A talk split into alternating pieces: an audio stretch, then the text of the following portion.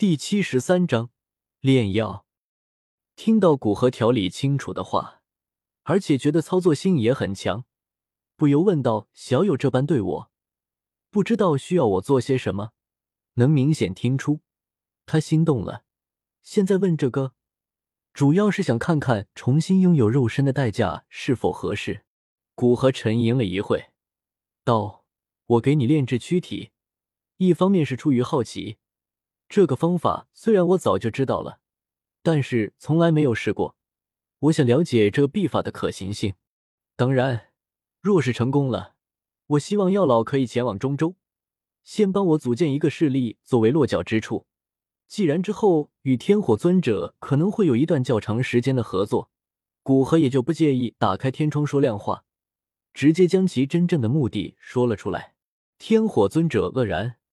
没想到古河想要他做的居然是这件事，他以为古河会说出驱使他百年这个要求呢。对于一位炼药师来说，周身安全无疑是最重要的。若他拥有肉身，那是妥妥的斗尊实力，有他保护，能让他的安全系数有极大的提高。甚至他都考虑，哪怕是这样的条件，他都可以答应下来。毕竟，对于已经死过一次的他来说，重回世间的诱惑，可以暂时忍受人生的五分之一甚至四分之一跟在一个人身边。现在古河提出这个要求，可以说是大大出乎他的意料。不是说不好，而是条件太好，反而让他有些拿不准。不由说道：“小友，这是对前往中州有所担忧。”你说的没错，中州强者如云，虽然我有斗尊实力，但是远远称不上强大。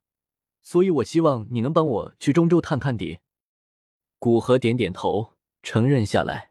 正因为了解里面的水有多浑，所以他还是希望有一个明面上的庇护。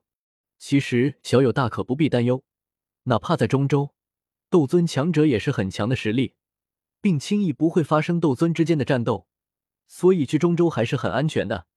更不要说，你还有一个炼药师身份。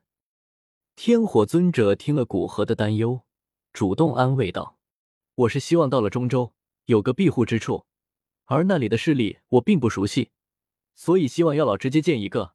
我相信药老的人品。”古河笑了笑，说道：“可以，那我便接下。”发现建立势力只是古河对前往中州的担忧，并没有其他的事情。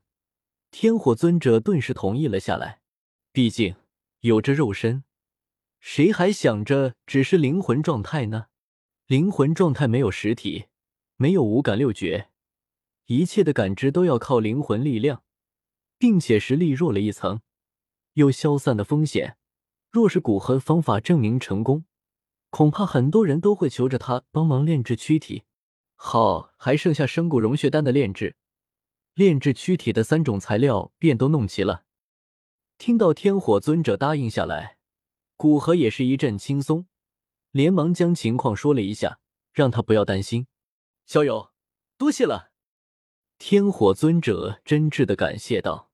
古河也不矫情，应承下来，便离开放在到小山坡之上，那里可以说是他专属的炼药地点。挥手取出万寿鼎，古河沉下心来，投入炼药之中。生骨融血丹可以说是他至今以来炼制的最为高阶的丹药。在之前，他炼制最为高阶的丹药也不过是七品高阶的原始丹。这种七品顶峰的丹药，哪怕他灵魂境界已经晋升灵境，第一次炼制失败率也是颇高的。闭目将生骨融血丹炼制方法在脑海之中掠过一遍，确定全部没什么疏漏后，骨和屈指一弹。青色的火焰钻进了药鼎之内，迅速令得冰冷的药鼎开始升温。等到药鼎内的温度逐渐升高，古河衣袖轻挥，一株株药材顿时自其纳戒之中飞掠而出，最后悬浮其身边。粗略看去，怕至少是有着百种之数。这枚丹药炼制所需要的药材种类，也是他炼药以来碰到的最为繁琐的。以前他炼制的最为繁琐的丹药。也不过需要几十种药材，但现在药材种类直接破百了。若是灵魂之力稍弱，恐怕提炼这些药材都颇为困难。更不要说不能有一丝失误的将这么多药材以最佳的方式融合起来炼制成丹。手一挥，悬浮于其身边的药材顿时一次进入到药鼎之中，然后被药鼎中青色的火焰提炼出药性精华，被青色火焰包裹着，放置在药鼎的角落。随着古河不间断的将药材投放进去，悬浮于其身边的药材开始快速减少，到的最后，药材全部消失。呼，辅药终于提炼完毕，接下来才是大头。古河深呼了一口气。取出三个玉盒，里面装着的正是炼制生骨融血丹的三种必备药材。依次将三个玉盒打开，古河将其中所存放的药材投入到药鼎之中，药材的提炼再次开始。只是能成为七品顶峰丹药的主药材，三种药材的提炼当然不像上百种辅药那么简单，全都是可以称得上宝物的药材。其次，有着保护自我的本能，要炼化它。哪怕斗尊强者都需要一段时间。果然炼制颇为艰难，只是其中一株药材的炼制所耗费的时间，便是所有辅药提炼所耗时间的两倍，还好青莲地心火威力大大增加。